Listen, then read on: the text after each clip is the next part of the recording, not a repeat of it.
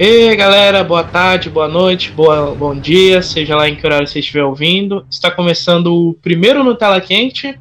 Eu sou Jonatas Jojo, sou o host desse podcast. Eu tô aqui com meu querido amigo Fabrício Fernandes. Fala aí, Fabrício, como é que você tá? E aí, galera, tudo bom? Tudo certo por aqui, e você? Ó, oh, olha aí, tá tudo bem aqui. Então tá. Bem-vindos ao primeiro Nutella Quente, né? O podcast sobre cinema e história. O melhor podcast de cinema e história que você vai escutar. E a gente vai começar aqui, né, falando um pouquinho sobre nós, né? O primeiro programa, né? Um programa mais solto. É justo ser um programa mais solto, não acha não, Fabrício? É mais introdutório, né? É, mais introdutório mais introdutório. Vamos falar aqui um pouco sobre a nossa cinefilia, nosso um papo sobre cinema assim mais solto mesmo, algo mais, mas é algo mais descontraído. Mas aí, fala você, começa você, pô. Você que é o host, então me diz aí, como é que começou? O host, o, o host sempre tem que deixar o convidado falar primeiro. fala aí, fala um pouco de você, cara. Fala aí, se apresenta aí pro pessoal. Bom, como vocês ouviram já, meu nome é Fabrício. É, tenho 19 anos. É, não vou pro BBB nem nada do tipo. Mas, basicamente, eu comecei a gostar de cinema desde cedo. Hoje eu estudo na AIC, Academia Internacional de Cinema, lá de São Paulo. Que é onde o Jonathan também estuda. Ah, não, eu não estudo lá. Você não estuda lá? É, eu sei. Tem um cara de quem estuda, né? Tem muita cara de quem estuda. Pois é, né? cara, eu jurava que você estudava lá. que situação. Eu fiz outra escola de cinema. Ah, isso faz muito sentido, na verdade. Bom, mas então. É, eu estudo lá, daí essa parte acho que provavelmente vai cortar, né? Não, vou cortar não. Tudo bem, acho justo. Aí eu comecei a estudar cinema, vi que não é algo nem um pouco fácil e que você fazer um V de Vingança ou você fazer um Interstellar não é algo que você vai fazer do dia para noite. Apesar dos caras fazer parecer que eles fazem isso, porque, porra, é uma genialidade atrás da outra que a gente vê por aí, né? Uhum. E foi mais ou menos assim que eu tô hoje comecei contato mais no teatro e do teatro eu fui passando assim um pouco para audiovisual, mas aquele negócio assim bem filme caseiro, né, nos meus 14, 15 anos, pegava um celularzinho mesmo, aquele celular horrível com imagem pior do que qualquer coisa. E aquele aí, celular Nokia né, que nos vendia. É, então, esse estilo mesmo. Aí ia gravando as coisas e e vinha fazendo. Nossa, você vê se o primeiro curto que eu fiz, o primeiro real mesmo, cara, uhum. sangue. pois é. Então, e o filme favorito? Aí, ou a gente vai deixando falar dos filmes favoritos ao longo da conversa? Olha, eu não posso falar um filme favorito que eu não consigo. é, é tipo. Não, não é tipo escolher filho favorito, porque filho favorito a gente consegue escolher. Mas. É tipo cara, escolher entre chocolate e napolitano. Exatamente. Olha só. É exatamente isso. Eu tô aqui com a minha colinha aberta aqui do Leatherbox. Aliás, quem não uhum. usa, recomendo muito. É, eu tenho nove filmes aqui, só nove filmes que eu dei nota máxima. Olha. Pois é. Beleza. Bom, vou, vou soltar um filme favorito aqui então. É uhum. The Prestige, que é do Christopher Nolan. É, o título aqui no Brasil é O Grande Truque. É. O filme que tem o plot twist de explodir a cabeça, apesar da gente já ter, ter que perceber isso logo na primeira, logo na primeira cena em que aquele personagem aparece, né? Sim. Não, tá, tá estampado na cara o tempo todo. Então, assim. E a gente, e a gente mas a gente só. Não, a gente meio que desconfia, mas a gente só saca mesmo quando é revelado. Sim, a, a gente sabe que tem algo errado lá, que tá. meio estranho. No final, que a gente. Era isso. a gente deixa de seguir o instinto, porque é o, é o que ele fala. Quanto mais você olha, menos você vê. Pô, é pior que é verdade. Pra quem não conhece The Prestige, aqui no Brasil é chamado de O Grande Truque, como o Fabrício já falou. E é um filme dirigido pelo Christopher Nolan, que é famoso aí por fazer o, o Batman, por dirigir os filmes do Cavaleiro das Trevas, da trilogia do Cavaleiro das Trevas. Batman, Interstellar, nossa, o cara só manda filmaço. Só manda, só manda, só manda gol. Interestelar é, eu... quase pra trás, mas, mas ainda assim foi um gol. Nossa, e o elenco também, né? O Christian Bale, que foi o Batman, o Hugh é, Jackman, esse, famoso é, Wolverine. Esse filme, esse filme mostra que se houvesse mesmo uma luta entre o Batman e o Wolverine, a gente sabe quem sairia ganhando. É, pior. Não, mas tem até o David Bowie no filme. O oh, saudoso David Bowie. Cara, sabia que eu faço aniversário no mesmo dia que o David Bowie? Putz. eu faço aniversário no mesmo dia que o Faustão. Ô, louco, meu. Quem sabe faz ao vivo. pois é. Então tá. É, já, é, essa foi toda a introdução? Tem mais? Eu acho que minha sim. Mas agora fala de você aí um pouco. Ok. É, meu nome é Jonatas Menezes, né? Apelidado de Jojo por causa, de causa da, daquele anime mesmo. Esse anime mesmo que você, tá, que você deve estar tá pensando. E eu comecei. Na verdade, eu sempre fui apaixonado por, por cinema. Desde criança, enquanto todo mundo é, andava de bicicleta e jogava bola, eu ficava em casa assistindo filme. Assistindo desenho, mais, mais precisamente.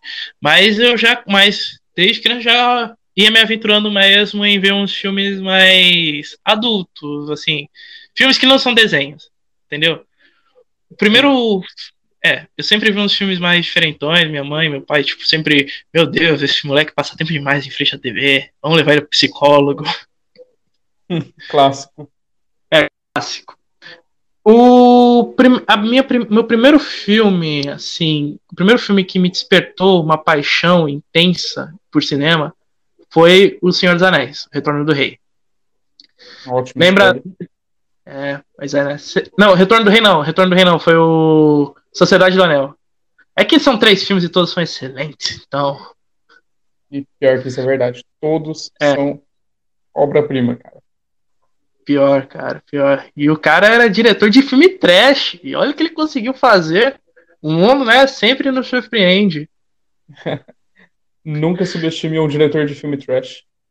Nunca. Olha o Sanheim aí, tá, tá provando, né? Tá provando que nunca devemos subestimar. Mas, enfim, é, o, então, esse foi o primeiro filme por qual meio que me despertou a paixão. Lembra da primeira vez que ele passou na SBT?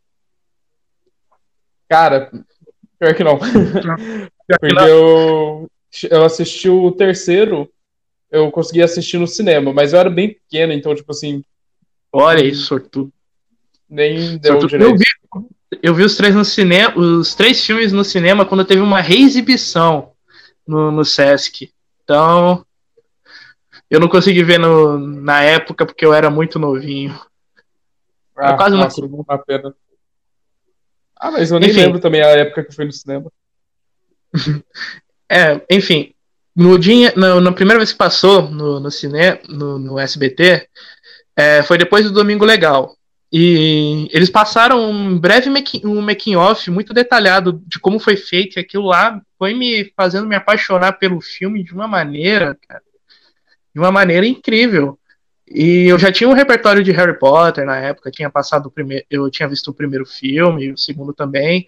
Aí, aí né, veio o Senhor dos Anéis e explodiu a minha cabeça. Aí eu pedi pro meu, pai, eu pedi pro meu pai, pai, compra Senhor dos Anéis pra mim, aluga Senhor dos Anéis, aluga Senhor dos Anéis. Mas se bem que o filme que eu mais aluguei na minha vida foi Star Wars Episódio 2. É, o episódio 2 ou episódio 5? Episódio 2 mesmo, né? É, episódio 2, Ataque dos Clones. Ah, com o Jar Jar.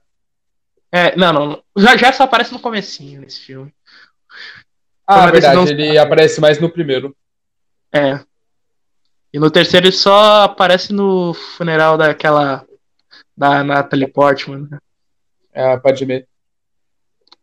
É, acho que eu só tenho um spoiler aqui. Mas quem é que não viu Star Wars, né? Impossível você ah, ter mais.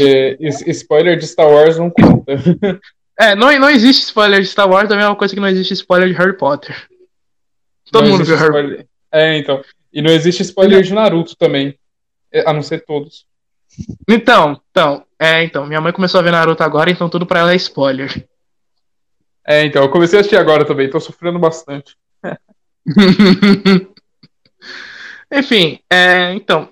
Aí eu. Mas no meio da minha adolescência, né? Continuando. No meio da minha adolescência, eu fiquei um pouco afastado dos filmes e me foquei um pouco mais na literatura e nos quadrinhos. Fiquei lendo muito mais livros e quadrinhos. Se bem que quadrinhos eu sempre li desde criança. Então, quadrinhos e mangá eu sempre li. Mas eu fui me aprofundando mesmo nos romances muito por conta de Senhor dos Anéis, olha que beleza, né? Harry Potter e uma certa série aí da HBO que fez um muito sucesso no, no início dos anos 2010, sabe? Você sabe qual série eu tô falando, né?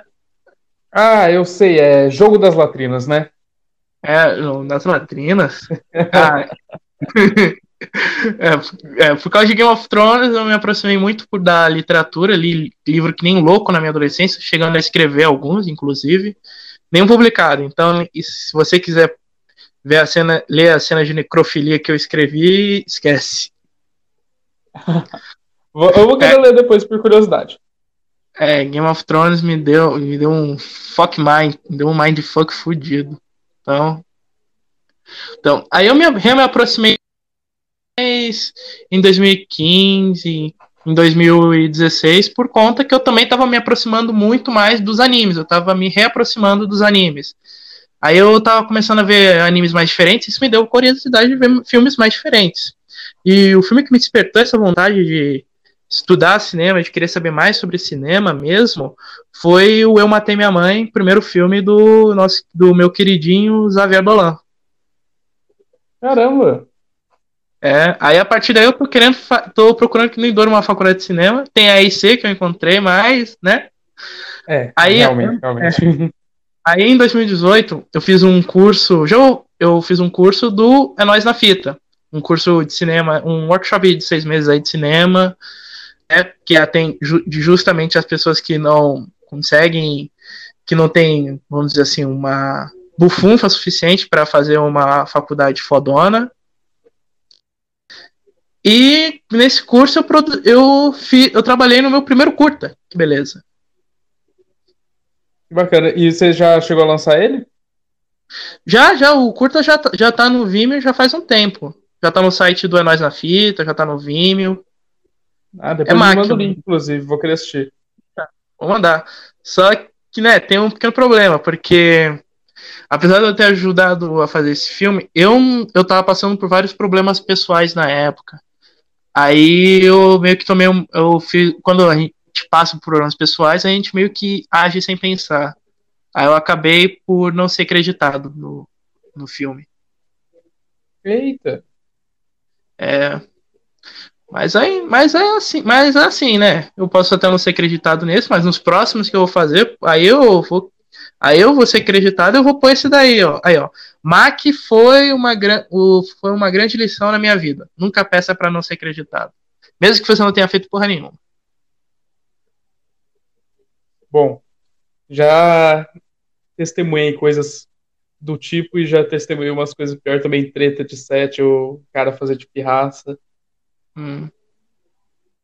Mas é, pior que aí, aí, o negócio de crédito é, é complicado, é complicado. É pior.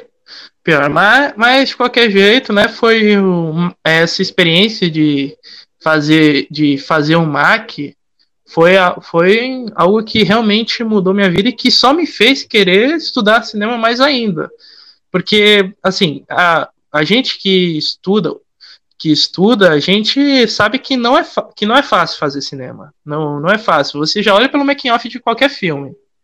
Nossa, qualquer, já olha para o making de qualquer filme e essa dificuldade, não sei, mas o ser humano parece que a, a, grande parte do ser humano parece que quando encontra uma dificuldade quer porque quer superar ela. Aí, né? E assim, é, fazer filme ao mesmo tempo que é uma é uma experiência assim emocionante, incrível, magnífica, é uma experiência desesperadora. E estressante é. também, porque sempre vai ter mas sabe, mas sabe que ter brigas é, entre a equipe, isso é bom, isso ajuda também. Porque você percebe como essas pessoas são criativas. Sim. É, o importante é não sair na mão. É, é, é a única regra do set. Exatamente. Exatamente. Não cair na mão. É que a gente sabe, né? Um, um certo diretor, a gente sabe que se cair na mão dá ruim. Nossa. tenso, não, não, tenso. Não tô citando nomes. Não tô citando nomes. David Russell. não tô citando nomes. O importante é não citar os nomes. É. Tarantino também. é tenso.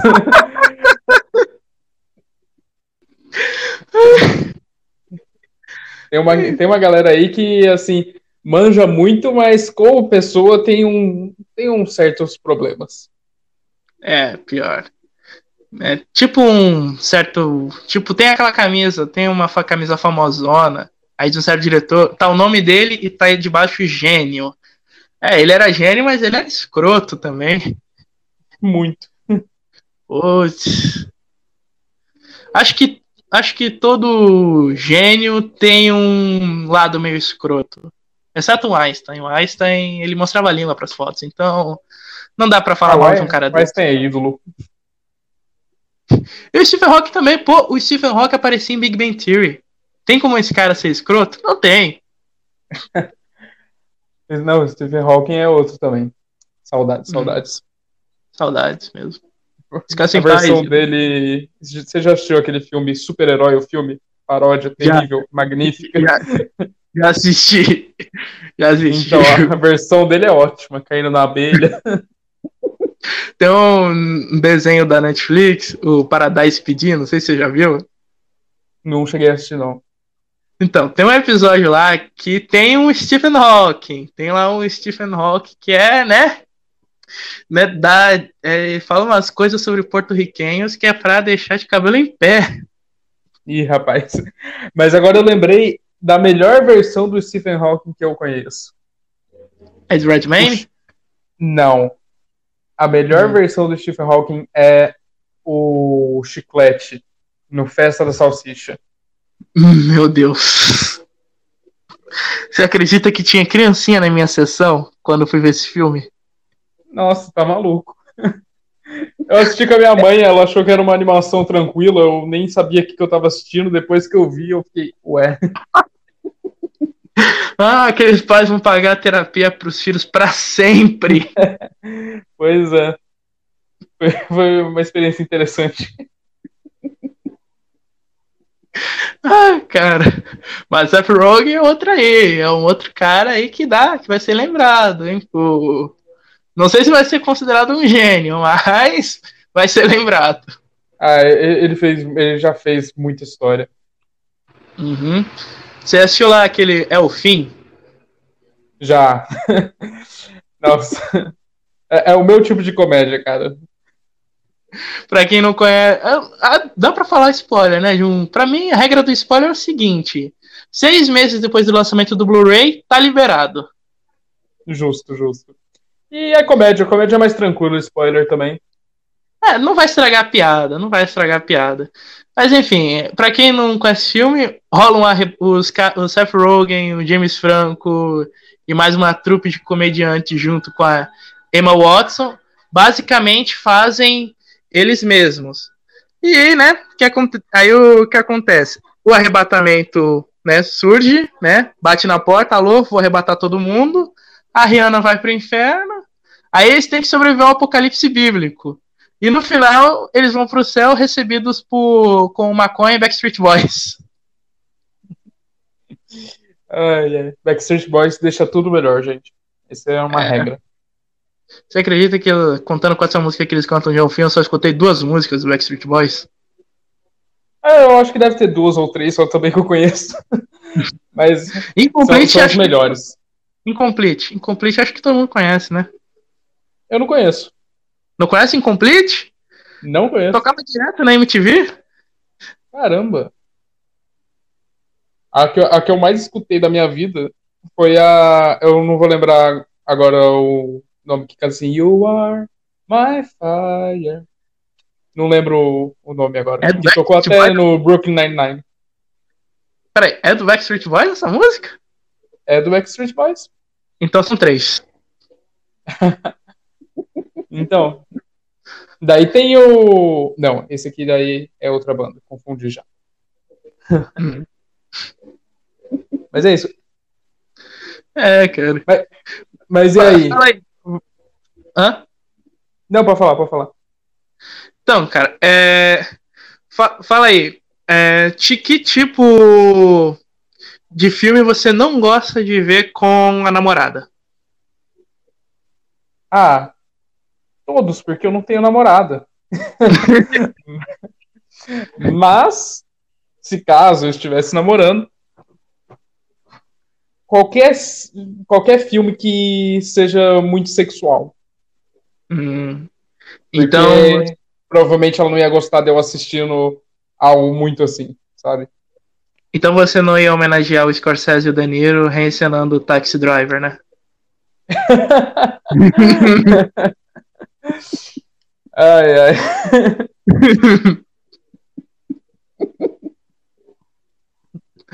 Ai, melhor Vou tomar água aqui agora. Ah, Tá maluco. Aquilo lá é pesado. mas é engraçado, é engraçado. Mas agora, é, gênero de filme. Qual Hum. gênero de filme você acha? Não vou falar que não goste, porque provavelmente você deve gostar de todos. Mas É. qual que assim você fala? Evito. Um gênero que eu costumo evitar? É. Bem, não tem. Quer dizer, tem um que eu tenho um certo ranço, mas se estiver passando na TV eu assisto, que é comédia adolescente. Acho justíssimo. Ou drama adolescente. Assim, é, tirando algumas obras como 13 Reasons Why ou Skins, é, eu já não tenho mais saco pra ver drama de Twitter. Então.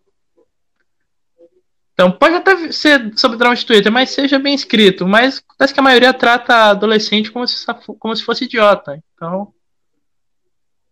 Pior, não é nem humano. Outra coisa que eu evito também é Crepúsculo. Justo. Os livros são melhores. Ai, cara, nem lembro que eu li essa porra de. Se eu li essa porra dos livros.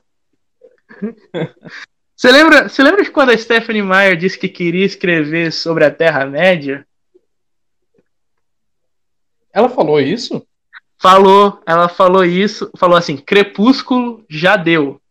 Tá na hora de eu partir para outros lugares como a Terra-média. Espalhar Velho, o caos, né? É, isso deixou uma galera putaça. O, o Jovem Nerd falou sobre isso em um vídeo e ficaram putos da vida. Ah, pronto. Não, e o pior é que com a grana que ela tem, ela compra o direito fácil. Ah, não sei não, né? Porque a Amazon precisou de 2 bilhões para comprar os direitos de algumas histórias. Caramba, foram 2 bilhões? Não, não, na verdade foram 200 milhões. Só para eles poderem usar o nome Senhor dos Anéis. É, mesmo assim é uma graninha, mas a Stephanie tem. É, mas sabe quanto, mas sabe quanto é que vai custar só a primeira temporada? Ah, imagino que um bom orçamentinho, que eles falaram que é orçamento de filme cada episódio, né?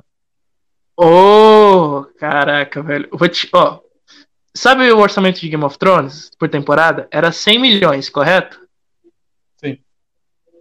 Digamos que a primeira temporada de Senhor dos Anéis vai custar um 10 vezes mais que isso. É, eles não estavam zoando quando falaram que ia ser orçamento de filme, não. É metade da bilheteria do Titanic. Outro, outra série que eles estão querendo fazer um orçamento de filme é do Lanterna Verde. Oh, mas o Lanterna Verde tem que ser, né? Mas se bem que Tem, fizeram. não, tem que ser. É, mas se bem que fizeram um filme com orçamento de filme de Lanterna Verde, não deu muito certo. Não, não, não. Esse é o proibido. Não, não pode falar. É, esse filme não existe. Que nem a segunda temporada não existe. Então. O Ryan Reynolds consertou isso. Ah, verdade, quando ele voltou no tempo. É. Também não existe Wolverine Origins. Não existe. Uma dica aí pra quem for. acabou contra o Deadpool. É. Uma dica aí pra quem for assistir os filmes X-Men, pra quem quer maratonar os filmes X-Men, pulem Wolverine Origins. Esse filme não existe. Vai direto pra primeira classe. Realmente, realmente. O Primeira Classe muita gente critica, mas não sei, eu tenho um apego forte com ele, eu gosto dele. Como assim muita gente critica? Eu só vi gente fazendo elogio a esse filme. Nossa, eu só escuto gente falando mal. Não, eu só vejo. Não, eu só falo mal quem é fanboy do Wolverine. Justo. É, comecei a ver um padrão aqui. Entendeu? Porque o Wolverine só aparece lá em uma cena, depois nunca mais. Né? Essa galera que não gosta do, do Primeira Classe também não gosta do Apocalipse nem do Fênix Negra, mas gosta de Dias no Futuro Esquecido. É, aí, foda. O Fênix Negro eu gostei também. Eu também gostei. Tipo, não é bom, mas também não é ruim, então passa. É, é, é- é um filme bom pra você sentar e assistir, né? Tipo, ah, pegar uma pipoca e vou assistir um filme pra me divertir. Dá pra se divertir, dá pra se divertir. É, que nem. É, é um filme pra você consumir, não ser consumido, igual muito filme faz com você. É, tipo, tem outros filmes aí que. Tem outros filmes aí que nego mete o pau, mas eu assisto e. Caraca, não é ruim esse filme, mas também não é bom. Dá pra se divertir. Um exemplo aqui é Esquadrão Suicida. Muita gente desce o cacete nesse filme como se fosse inassistível e. Peraí, gente, não é assim, não, não é assim. Tem, tem muita coisa legal nesse filme também. O enredo é cagado? É, mas tem muita coisa legal. É, então, é, é que muitas vezes, muitas vezes não, 99% das vezes, o pessoal 99? foca tanto as- o pessoal foca tanto no na história que acaba pensando como sendo o único fator do filme poder ser bom, tem que ser com uma história boa. Mas não, muita coisa salva. É, por exemplo, por exemplo, assim, tem muito filme que é bom, mas, por exemplo, assim, a edição, vamos dizer assim, a edição. Tem muito filme que é bom, né? Mas, se a, mas a edição é tão cagada que faz o filme ser ruim. Aí tem outro filme que tem uma história que é merda, mas a edição, né, faz o filme ser muito bom. Exatamente. Um exemplo aqui, Passageiros. Você assistiu Passageiros? Já. Então, é um filme, é um filme que tem uma premissa da hora, né? O roteiro dele é legal, mas a forma como ele é contado não é tanta. Se na edição o diretor tivesse trocado algumas cenas de lugar, alguns acontecimentos de lugar, pô, é outro filme. É, eu acho que o problema de Passageiros foi o ritmo. Eles não souberam deixar um ritmo linear, assim, do filme do início até o final. Uma hora Não, tá mas- muito rápido, uma hora tá muito lento e por aí vai. Então, mas o- o grande problema de Passageiros é justamente, pelo menos na minha opinião, é ele ser linear. Porque se, assim, já começa com o, o Star-Lord, né, com o Senhor das Estrelas acordando, com o Peter Quill acordando, já começa aí. Tá lá sozinho, né, pô, tem esse robô chato aí pra me servir, não posso mais eh, dormir. Aí o que que ele faz? Acorda a Jennifer Lawrence. Se o filme já começasse com a Jennifer Lawrence acordando, aí tendo lá o romancezinho lá com com o Star-Lord. Aí, depois ela descobre que ele que acordou ela.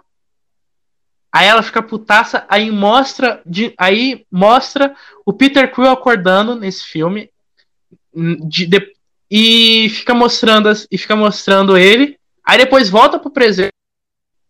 Cara, é outro filme completamente diferente. É, mas é realmente, olhando por esse lado. E é um pouco até do roteiro, né? Porque ele acordar ela é justamente só pra poder dar um problema no meio do filme. Sim.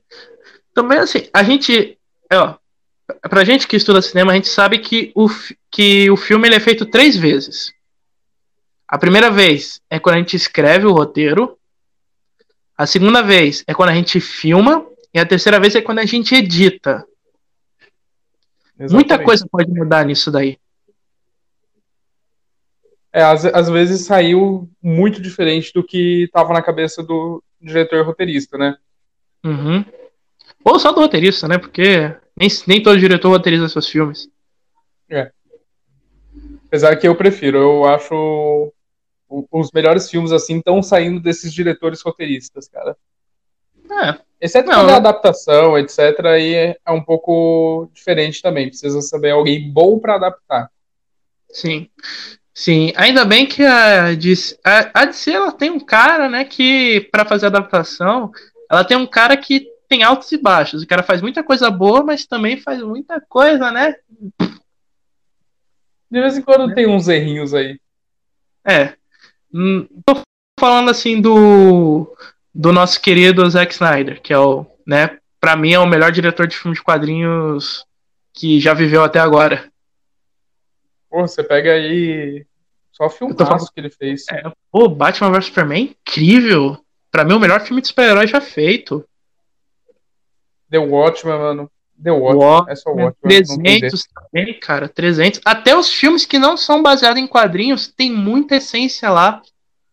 A gente, quando eu vejo um filme do Snyder, eu sinto como se eu estivesse vendo realmente uma página de quadrinhos na tela. Então, um do, dos meus filmes favoritos, assim, é, do Snyder, inclusive, é Homem de Aço. Para mim, de todas as adaptações do Superman que teve, foi a melhor. Até do Richard O'Donnell? Até do Richard O'Donnell. Pra Olha. mim, Homem de Aço é ferrado. Tipo, me, me pegou, sabe? Olha, uma afirmação perigosa essa. Mas se bem que eu também fiz uma afirmação perigosa agora há pouco, né? Temos várias afirmações perigosas, podemos ser julgados, mas me julguem. É, julguem a gente. A gente, a gente não tem vergonha de admitir isso, não. A gente não tem vergonha. Mas tem gente que vai hatear a gente. Porra! Sim, vai. Daqui a se, pouco. Se eu falar o que eu penso de Ultimato. Se... Ah, pode falar, pode falar. Aqui, aqui, aqui é livre. Aqui é livre. Olha, cara, eu não vou falar que é um filme ruim porque não é um filme ruim. Beleza. Só do cara, do, do cara não, dos caras, né, os irmãos. Só deles conseguir fazer você ficar sentado numa poltrona três horas, segurando para poder ir no banheiro, já é muito bom. Beleza. É. Só que eu achei o filme muito fanservice. Mas até aí tudo bem, porque é o que eles queriam fazer. Eles queriam fazer um fanservice para poder terminar com chave de ouro e todo mundo ficar feliz, os fãs ficar felizes, etc. Assim, a gente, que... não pode reclamar, a gente não pode reclamar de fanservice em um filme que é baseado em quadrinhos. Que é, vai então. ter fanservice. É inevitável isso.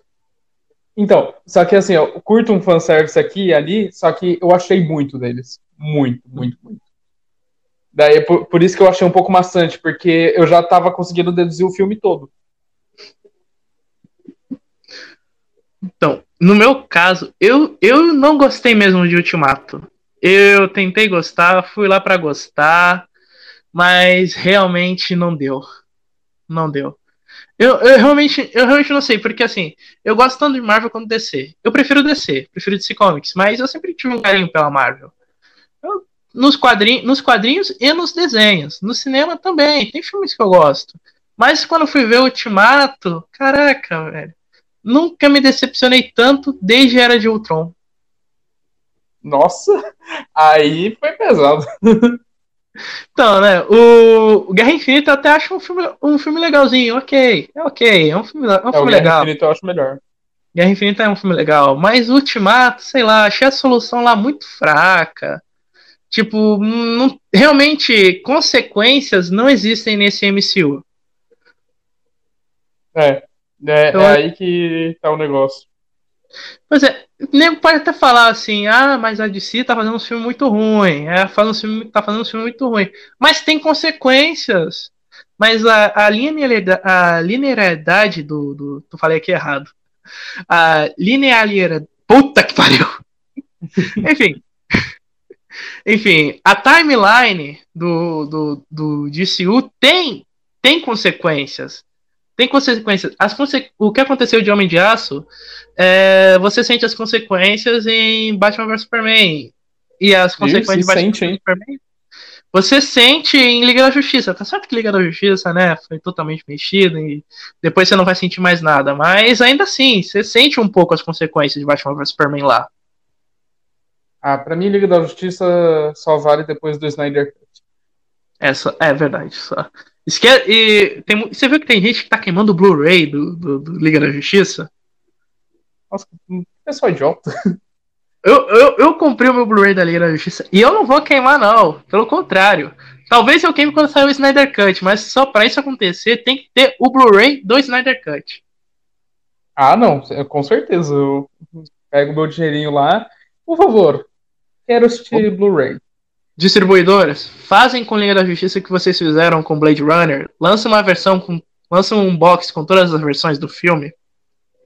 Nossa, pior que ia ser bom mesmo, porque daí você ia poder comparar e ver a diferença que é, porque posso estar com a expectativa alta, mas eu acho que a diferença vai ser fodida, vai ser outro filme. Bem, deixa, deixa as diferenças para quando lançar. A gente vai gravar quando tiver o especial Zack Snyder. Vai ter especial Zack Snyder, gente. Aceita isso. Ah, vai falar de é obrigatório, pô.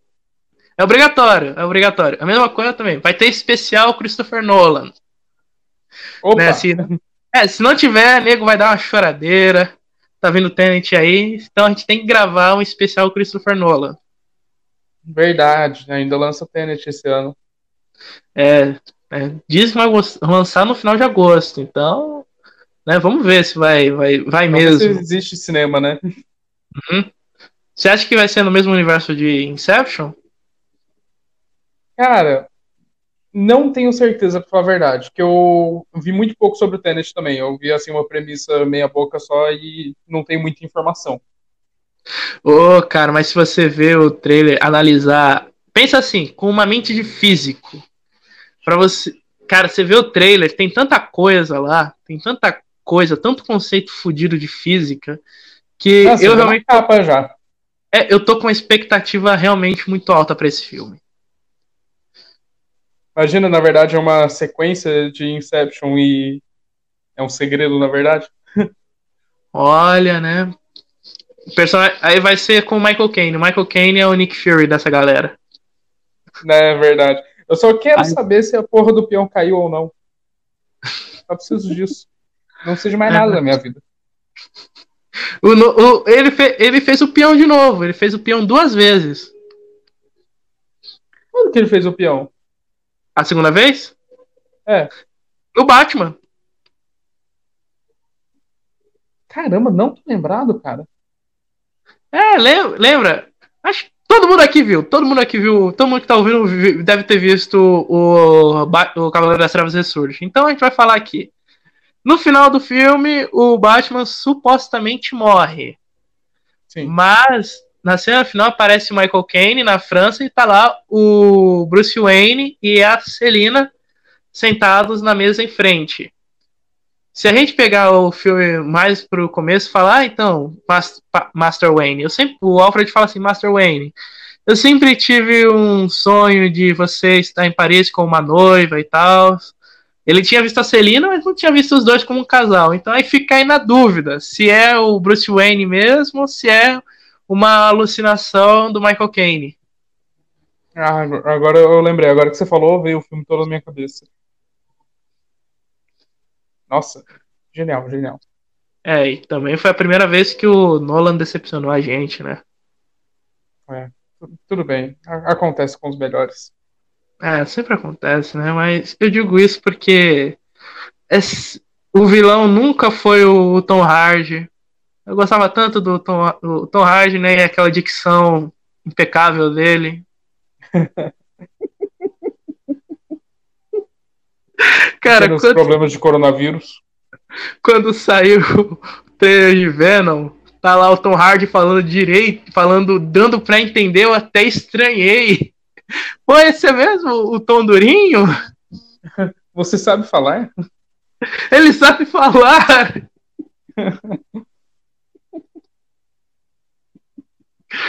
Você tem um, você sabe imitar o Bane, hein? Você tem uma boa imitação de Tom Hardy Bane? Ah. Hum, hum, hum, Algo assim. Peraí, deixa eu tentar aqui. I will break you! Ele tem um puto sotaque russo nesse filme, né? É, pô. E o Bane é mexicano. Da onde que eles tiraram o Bane? Nunca entendi isso também. Apesar que eles já mudaram o visual, né? Por que, que não muda a origem, né? É. é. é. Eu tenho uma teoria de que todos os filmes do Nolan se passam no mesmo universo. Até os filmes do Batman. Hum. Essa teoria vale porque o Michael Caine, na verdade, ele é uma entidade que está guiando os protagonistas a um final feliz. É, é certo em The Prestige. Não deu muito certo. Hum. Não, como, é, não, deu certo para um, não deu para os outros dois. É, foi um final feliz para ele, né? Ai, cara. Enfim, a gente tem alguma coisa mais para adicionar a essa conversa maluca? Ah, eu. Tô, já que eu tô com a minha lista aberta aqui, eu vou falar meus nove filmes. Uhum. Peraí que agora a lista resolveu bugar. aqui, pronto. Na verdade são dez, eu falei errado. Hum, tá uma canelada aí, né? Os dez filmes que eu achei assim, Gente, assistam. É obrigatório. Eu sei que eu vou ser criticado, mas assistam. É, The Prestige, já falei. Uhum. A Ghost Story, uma história de fantasma. Oh, esse, esse filme. Eu fui, eu fui assistir esperando que fosse uma comédia bizarra e fiquei surpreendido. E terminou com uma depressão. É, pois é. É um, é um filme assim, bem bad mesmo, e eu. Assim, nossa, Adorei, adorei, adorei. Achei incrível. Tanto é que depois eu fui maratonar o diretor. É um filme foda, é um filme foda. É, tem na Amazon e agora tem na Netflix também, eles lançaram lá. Aí, em seguida, Pen and Glory, Dolor e, Glória, Dor e Glória. Antônio Bandeiras. Bandeiras. Tá deixando de ser galã, hein? Ele tá deixando de ser galã. É uma pena. É, a idade chegando, né? Ele ainda é galã nos filmes do Almodóvar. Né? É, às vezes ele dá uma salvadinha. Falando uhum. nisso, eu assisti esses dias a Pele Cabida. Uhum. Achei um filme sensacional também. O outro é Predestinado. Uhum. Eu sou um pouco fã de Viagem no Tempo, então eu sou suspeito. Depois, Interstellar. Mesmo com, mesmo com aquele final, é um filme que quanto mais a gente assiste, mais a gente gosta dele. Ah, eu gosto de Interstellar. Eu, eu, sou fã. Eu sou fã do Nolan em geral, na verdade. Aí. Por algum motivo ela ainda bugou. Aqui. Depois de Interstellar, é Silêncio dos Inocentes. Amo. Olha. Acho incrível. Melhor atuação do Anthony Hopkins ever. Cara, eu. Esses dias eu assisti um filme, um filme dos anos 60 com do Anthony Hopkins. Cara, você precisa ver. Quer dizer, o foco não é o Anthony Hopkins, é o Peter O'Toole, mas, cara, é incrível esse filme. Tá, todas as atuações são excelentes. É um filme realmente de atuação. Você precisa ver esse filme, Leão no Inverno. Caramba, eu vou assistir, vou deixar anotado aqui. Mas então, daí eu tava terminando, é basicamente Náufrago. Acho uhum. incrível porque eu adoro o Robert Zemeckis também. Uhum. Gran Torino. Não sei se você já chegou a assistir, do Clint Eastwood. Cara, ah, sim, filmaço mesmo. Os que melhores filme. filmes do Clint. Nossa, eu acho aquele filme obra-prima. Não sei como é que não foi para Oscar nem nada. É, só em Clint Eastwood mesmo, só a academia parece que só gostou de Imperdoáveis. É uma pena, porque todos os filmes dele são sensacionais. Não, e o, e o cara, assim, o que ele tem de idade é o que ele tem de vapor, porque o cara tá lançando filme até hoje, dirigindo e atuando. Tipo a é. Mula, cara, que lançou em 2018 agora. Hum? Filmar. Putz. Eu brinco que o Clint Eastwood daria o melhor Batman. Por quê? Imagina, imagina ele falando I am Batman. Só imagina isso. Só imagina. Tá, eu, eu tenho de admitir. E eu acho que eu quero ele como Batman velho. O Batman Bruce Wayne do Batman do Futuro. Olha aí, né? Mas não, mas primeiro tem que ele vestir a roupa e dizer I'm Batman. não, Sabe um outro que daria um excelente Batman? Hum. Javier Bardem. Javier Bardem? Eu não tô lembrando do rosto dele agora. Já assistiu Vicky Cristina Barcelona? Não. Ah, Pirata pronto. É o que fez mãe, inclusive. É, é o, que fez, o único deus que supera Morgan Freeman. Ah, eu gosto do Morgan Freeman. Não, não consigo é. dizer não. Morgan Freeman. Mas, mas se bem que um Batman com sotaque mexicano ia ficar estranho. Pega o Tom Hardy pra fazer um sotaque britânico. Não, não, Tom Hardy já foi o Bane, já tá bom, já tá bom. E o John Hamm, daria um bom Batman? Quadrinhos. Hum? Sem Tom Hardy no universo dos quadrinhos. Hum. Mas e o. Mas e o John Hamm, daria um bom Batman? Hum. O Don Draper. Bom. Eu acho que dá para tentar. Mas daí eu pergunto: e o Robert Pattinson? O que, você acha? Robert Pattinson? É. Olha, que... vou te falar. Vou te falar. Se eu não tivesse visto os outros filmes que ele fez, eu, tar... eu estaria achando ele uma merda. Mas como eu vi os outros filmes, tem um filme que ele faz um bilionário e é o Bruce Wayne estampado ali. É, é... como é que chama mesmo? Cosmópolis, alguma coisa assim. É, Cosmópolis é o nome do filme mesmo. Cosmópolis. Cara, a atuação daquele cara é incrível. É que ele manchou muito a imagem dele com Crepúsculo. Só Não, que... assim, depois, depois de Crepúsculo, ele e a Kristen. Eu, te, eram três personagens em Crepúsculo, correto? Sim.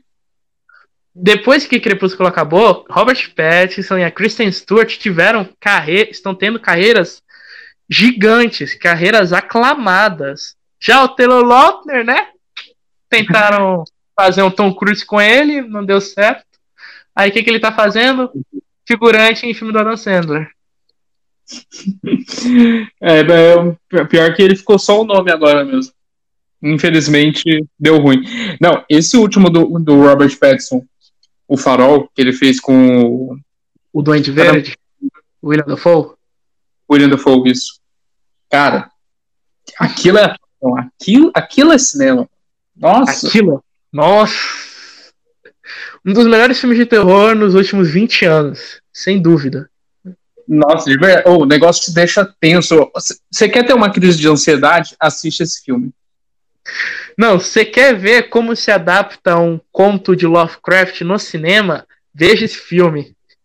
Exatamente. Foi o primeiro assim que eu acho que pode arriscar falar que é aquele terror é, parente do terror galáctico, vai. Terror cósmico. É, um terror cósmico. Então, é, é parente, vai. Então, eu tenho uma lista de filmes que souberam emular bem o terror cósmico, o Farol tá entre eles. Um outro é Disforia, que é um filme de terror brasileiro, que eu vi esse ano. Inclusive, se você não viu, cara, procura ele para ver. É incrível esse filme. É um Vou filme procurar. bem tenso. Filme lento, tenso. A maioria pode se entediar, mas, cara, é um filme irado. Eu vou, vou assistir esse então. E o outro mas... é Rick and Morty. Né? Me fala que outra obra conseguiu captar tão bem o terror cósmico quanto Rick and Morty? Nenhuma. Justo, justo. E eles ainda trouxeram isso com comédia, né? É, cara, é incrível. O oh, Rick and Morty é um programa que a gente tem que gravar, hein? Concordo, concordo. Mas assim, um, um que era para ser bom, só que não conseguiu adaptar direito, foi It 2. Porque no 1, beleza, eles mandaram bem e tudo mais, só que eles tentaram fazer meio que uma base para eles poderem inserir o terror cósmico do 2. Só que eles inseriram muito de repente, acabou bagunçando um pouco.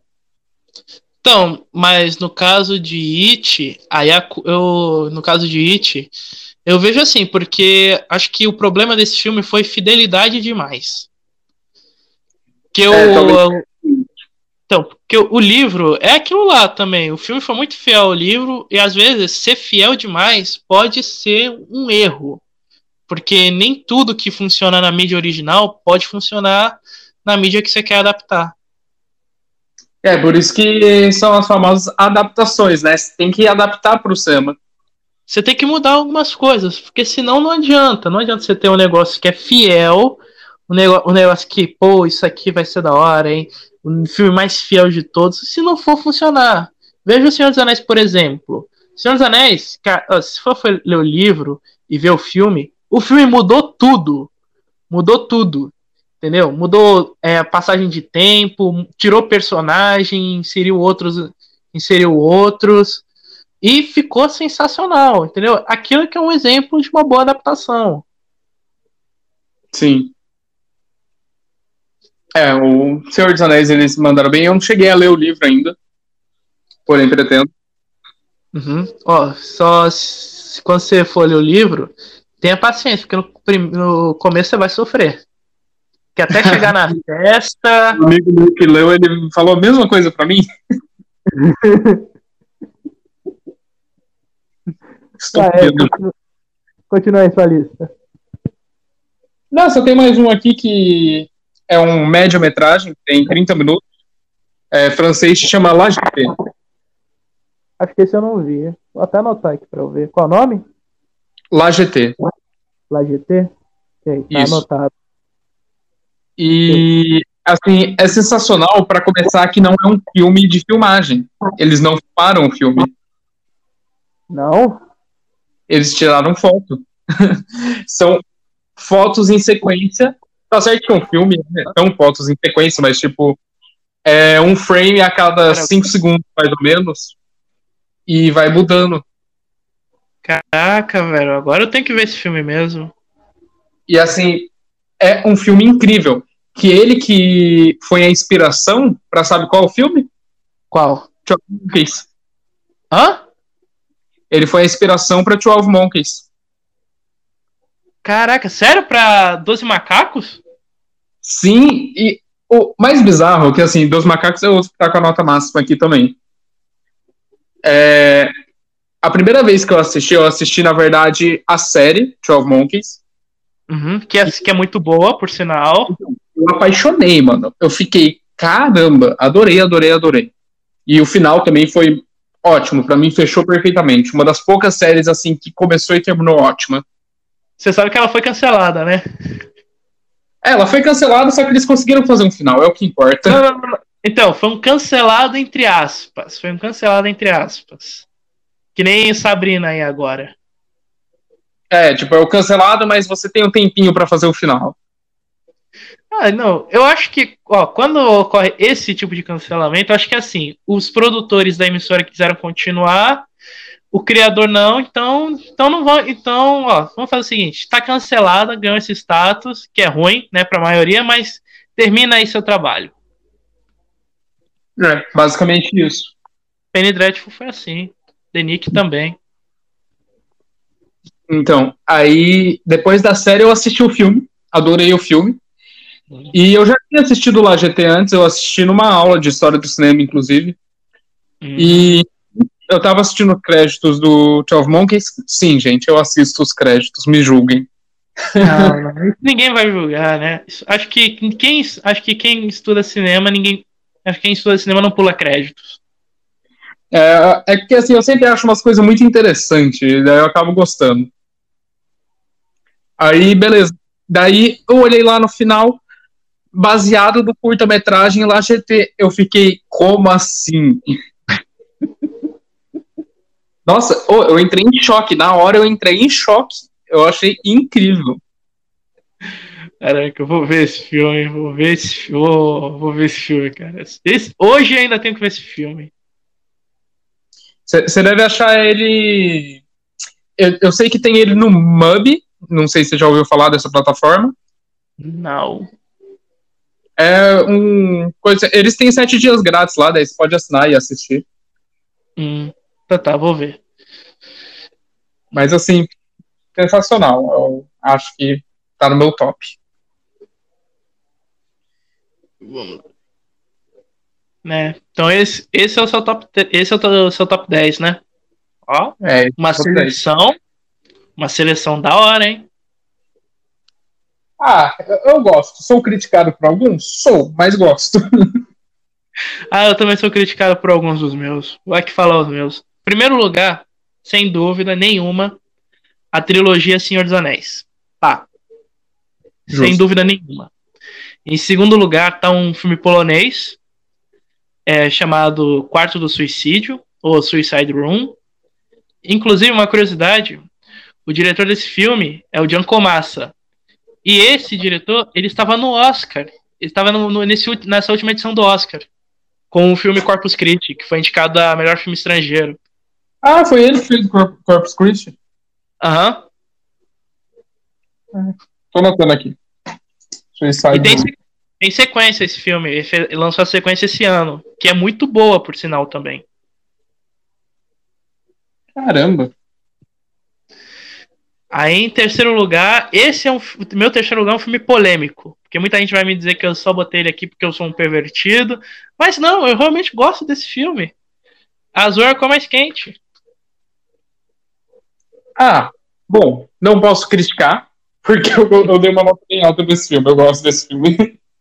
Na minha opinião, é o melhor filme baseado em quadrinhos já feito. Realmente. Esse aí é o melhor filme baseado em quadrinhos. Mas realmente eu, eu dei uma nota alta também, então não vou te julgar. Em quarto está a saga Star Wars. Por mais que tenha seus altos e baixos, é algo que eu cresci assistindo. E como eu falei, episódio 2 é o filme que eu mais aluguei quando eu era criança.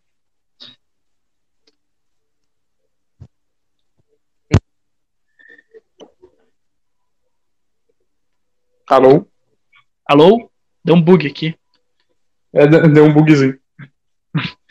Aí, enfim, como eu tava falando, o episódio 2 de Star Wars é o filme que eu mais aluguei é, quando criança. Que vocês que são da nova geração não sabem o que é ir na locadora pegar o seu filme favorito pra assistir em poucos dias.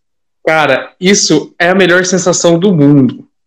É. Ô, cara, É- era tudo um ritual você assistir um filme, porque envolvia você ir até a locadora, você passar um tempão lá olhando todos os filmes que tem, ir alugar um, ver que não tem ele, ou ou, vários.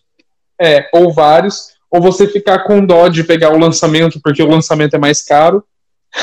E só tem 24 horas pra devolver. Tem que ir devolvendo É, então. mesmo. Mas o segredo também era ir na sexta-feira, porque daí você podia devolver só na segunda. pois é, né? Saudades desse tempo. O Nossa, streaming, demais. o streaming fez boas coisas, mas retirou uma das melhores coisas para um cinéfilo, que foram as locadoras. É, então. Eu, como coleciono DVD, né? Eu Daí também. eu vou para as americanas, essas coisas, até dá um gostinho, às vezes, de você chegar e o DVD tá tipo 5 reais. Pois é, nossa. de- hoje, hoje em dia a gente tem que comprar. O que é melhor ainda, porque a gente ficou um filme pra gente, né? Mas, né? É. Dá uma saudade da gente ir pra locadora, ver os filmes lá. Tinha uns. Tinha um, que não era só blockbuster, como tem na maioria da- das lojas. Tinha muito filme, tinha muito filme que a gente nem sequer conhecia, a gente conhecia lá. Né? A gente olhava assim, é com a cara, lia a sinopse.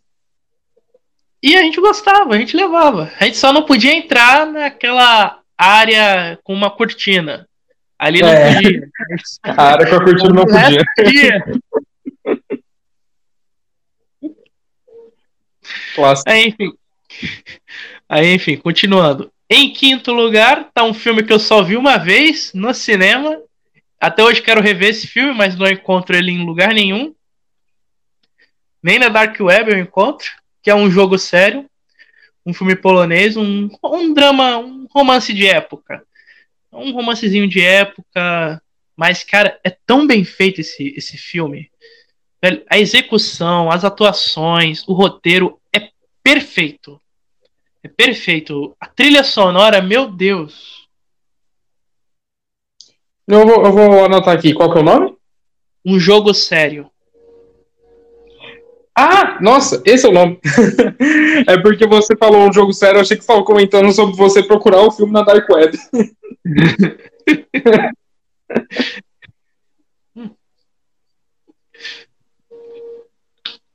Aí, em sexto lugar. Tá anotado? Anotei. Aí, em sexto lugar, tá um blockbuster polêmico também. Essa minha lista é cheia das polêmicas. Já até sei qual que é. É, já sabe, né? vamos, aqui falar junto, vamos aqui falar junto. Então tá, em 3, 2, 1.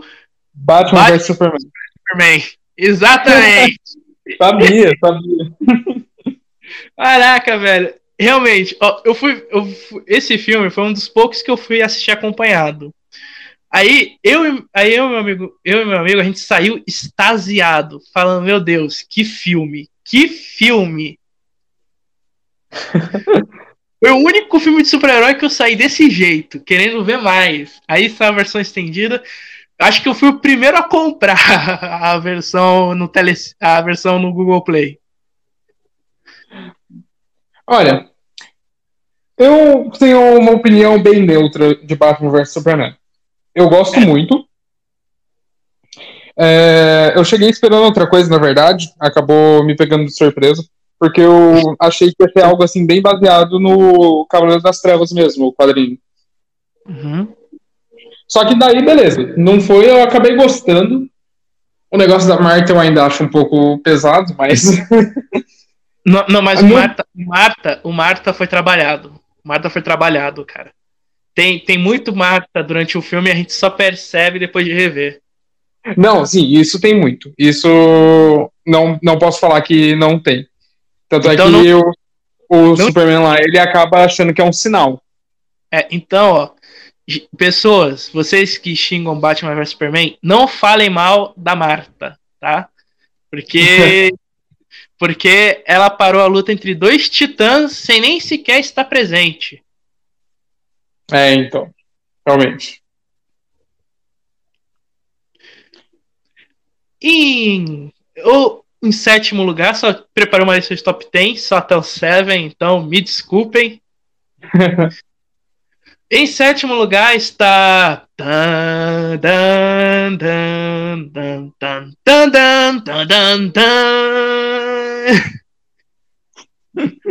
Alguém pegou a referência? Não, ninguém pegou. Eu, eu não peguei. James Bond. Ah, não, foi a trilha do James Bond. a, a saga James Bond, cara, velho. Ó, meu pai, meu pai, quando sempre que passava, ele sempre assistia os filmes de ação que passavam no SBT. Mas quando vinha James Bond, ele desligava a TV. Que ele, ele não gosta de James Bond. É e eu não entendo eu comecei os antigos agora. Hã? Comecei a assistir os antigos agora, eu não tinha assistido ainda. Hum. Daí eu tô indo do começo, desde o. Sean Connery. Contra o Doutor Satânico. Dr. No.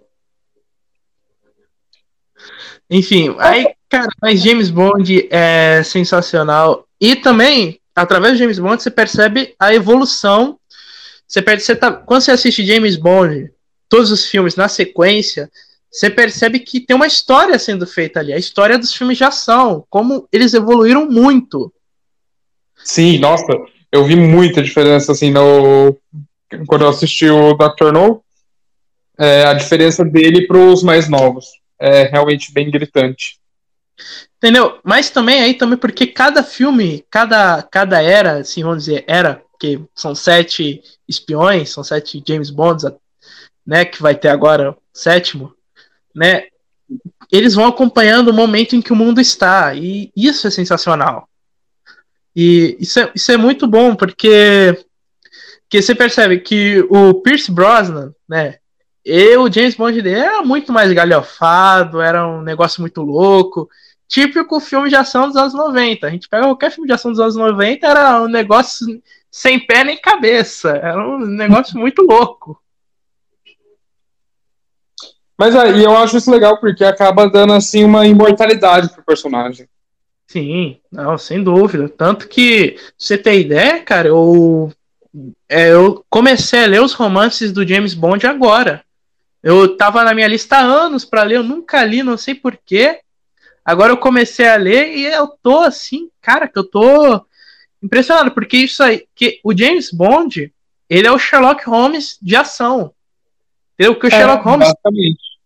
Ele, ele, é ele, é um, ele é um personagem tão icônico que tem mais de 200 adaptações, seja histórias originais ou não, só de Sherlock Holmes. E James Bond vai ser isso. Quando entrar em direito autoral, quando sair de, do copyright, o que vai ter de filme do James Bond, cara? Vai ser um atrás do outro, inclusive versão stretch. É, vai, vai ter versões trash. Que nem Django. Você sabia que tem um Django, um filme de Django japonês, cara? Ô, oh, louco, não sabia dessa não. Tem, inclusive tá até no meu Letterboxd lá, eu assisti, é bem legal. que legal. Vou, vou assistir qualquer dia. Enfim, mas aí, essa é a minha lista.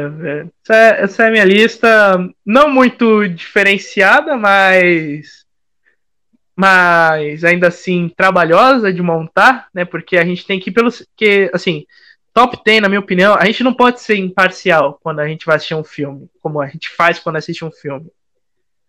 O top 10 a gente tem que escolher os filmes que mais mexeram com a gente emocionalmente. Esquece o lado racional quando você for montar um top 10 e vai no seu lado emocional. Vai nos que você mais realmente sentiu paixão, mais sentiu gosto de ver. É, é um negócio bem pessoal. Sim.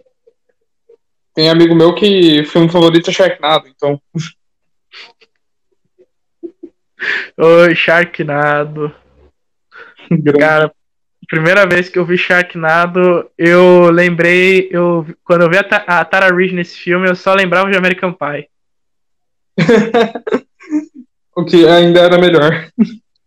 Pô, American Pie. Inclusive, quando é que vai. Você tem alguma ideia de se vai sair um novo ou não, né? Porque já tem um tempo que estão prometendo aí. Cara, sem notícia e eu acho que não tão cedo, mas eventualmente alguém vai acabar fazendo. Devia rolar aí, né? Pegar. Ou então fazer um reboot, né? Porque essa geração aí tá tão drogada quanto a dos anos 90. Nossa, até mais. Uhum. Ah, não, mas. Ah, não, não, não ia rolar, não ia rolar fazer um reboot de American Pie. Porque também, né. É, Já deu ia, ia acabar sendo bem criticado. É, ia acabar também criticado. O único jeito de fazer ia ser um dramalhão que nem euforia, mas não ia ser American Pie. Então, então deixa, deixa American Pie lá. A graça do American Pie é ser errado.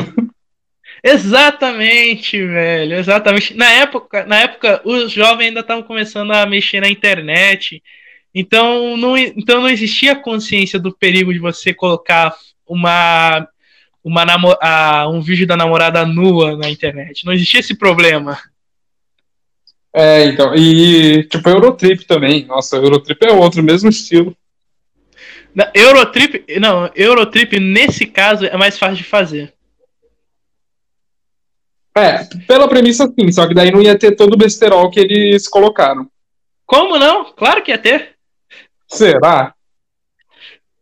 Ó, no Eurotrip tem piada de incesto, correto? Sim. Onde foi que a gente viu incesto nesses últimos anos? Ah, Game of Thrones. Exatamente. acho, acho, acho seu argumento bem válido. Então, Eurotrip é bem capaz de rolar. Mas não vai ter a Kristen Dunk, que é uma pena. Não vai ter a Lana Lang. A gente ia perder umas coisas.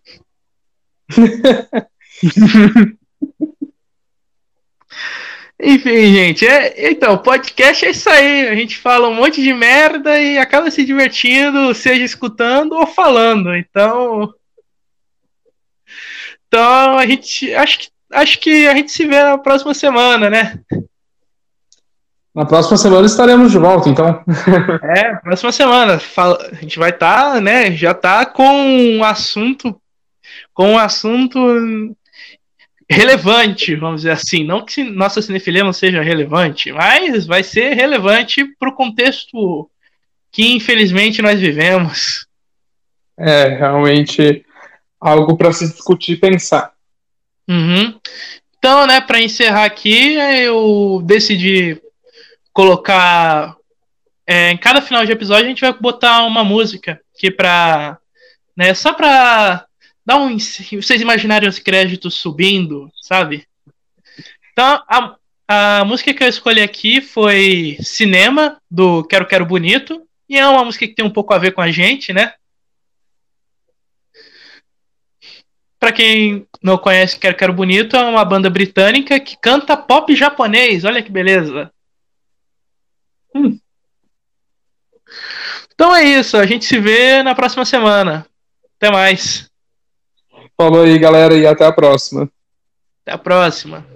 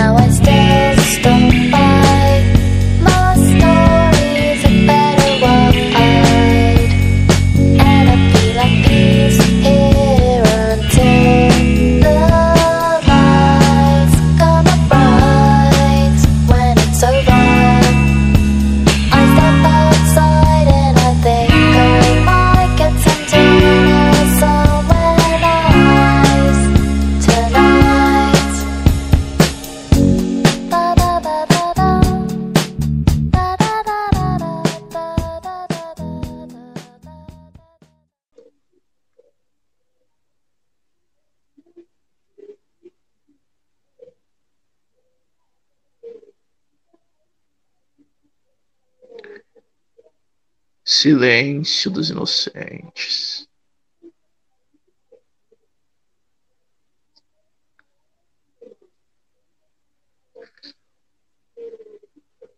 Ó, oh, tá um silêncio mesmo, hein?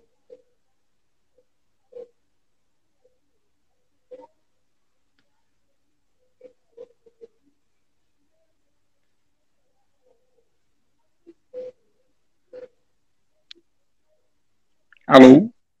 Alô? Ah, tá escutando? Tô. Ah, acho que bugou o microfone uma hora. Ah, do bugou. Até fiz aqui o silen a piadinha de silêncio. Tava aqui um silêncio dos inocentes. eu, eu reagi a ela, eu gostei. eu gosto de piada eu sou o tiozão. Vou pôr essa parte como erro de gravação.